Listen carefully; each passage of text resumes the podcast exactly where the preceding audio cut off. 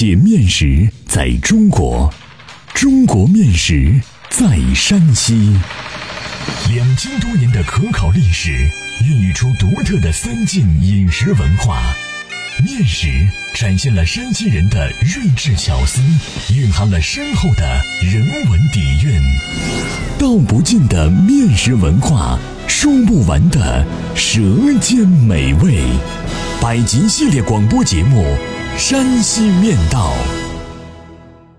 第十二集：保德荞面肉碗托，别样风情别样味儿。作者：赵梦天，播讲。高原，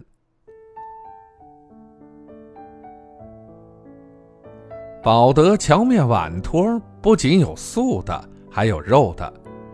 素碗托的风味和山西其他地方的碗托大同小异，而肉碗托因为有肉，其特点就别具风味了。它是碗托里的豪华型，总叫人魂牵梦绕，放不下。这一用荞面制作的地方小吃，称谓众多。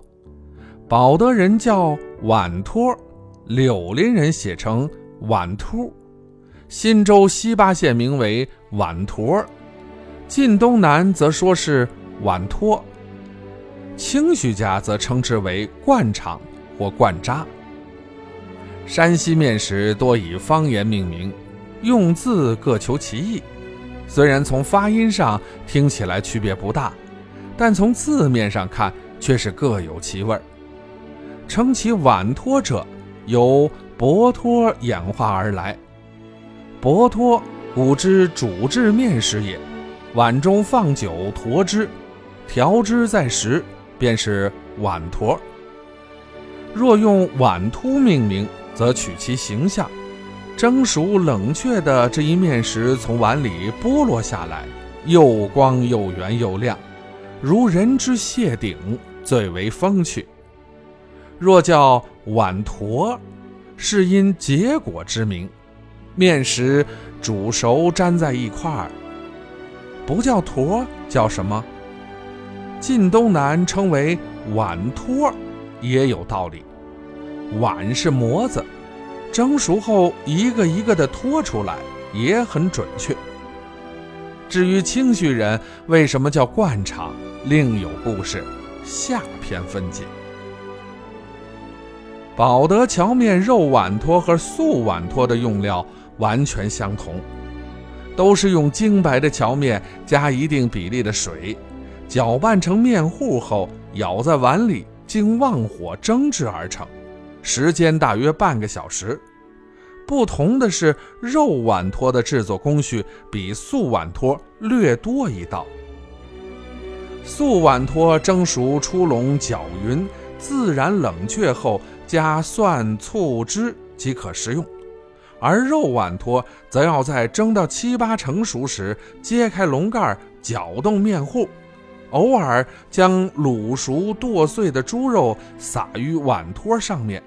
再盖好笼盖，继续蒸至至熟才成。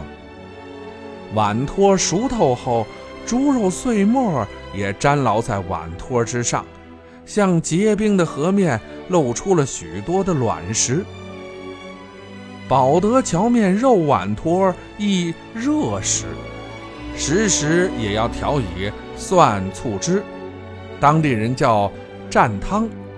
是用蒜泥、姜粉、胡麻油和冷开水加盐醋配制而成的。因为肉碗托是蒸熟后立即上市，碗托和碗还热乎乎的。肉碗托是半凝固体，需咬着吃，有点像吃老豆腐的样子。当然，肉碗托要干稠许多。素碗托是彻底冷却凝固了的。食用时，用一小刀在碗里把碗托划成菱形小块儿，调以蘸汤，用牙签扎了吃。吃完碗托，喝进蘸汤，咂咂嘴巴，余味无穷。素碗托清香利口，爽滑劲道。肉碗托肉味浓郁，面香醇厚。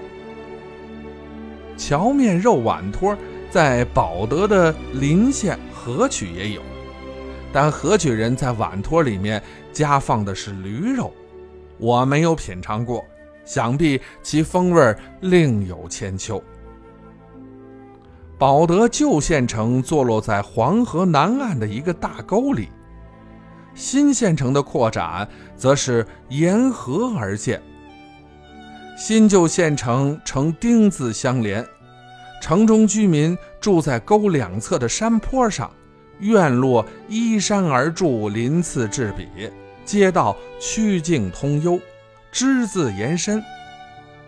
县城最繁华的地方，应该是新旧城交汇处的滨河市场一带。那里不仅是保德的经济贸易中心，也是城中居民休闲的地方。夏季每到下午五点以后，做买卖的就汇集到那里，各占地盘，各卖所有。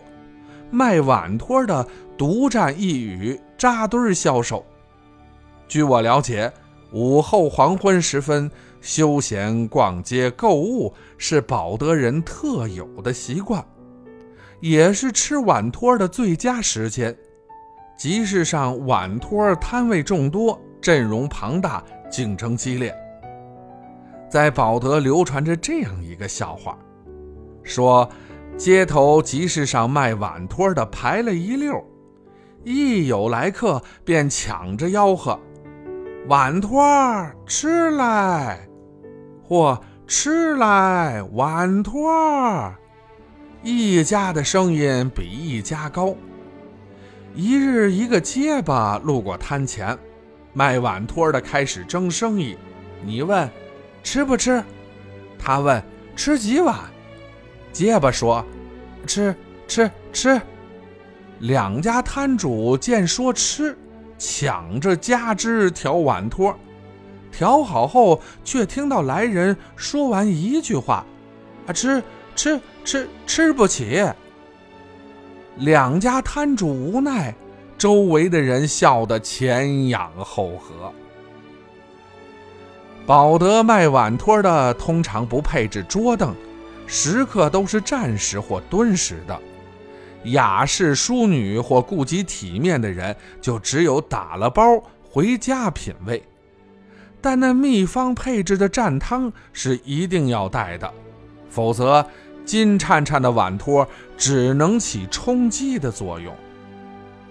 欢迎继续关注《山西面道》第十三集《石子饼，华夏面食的活化石》。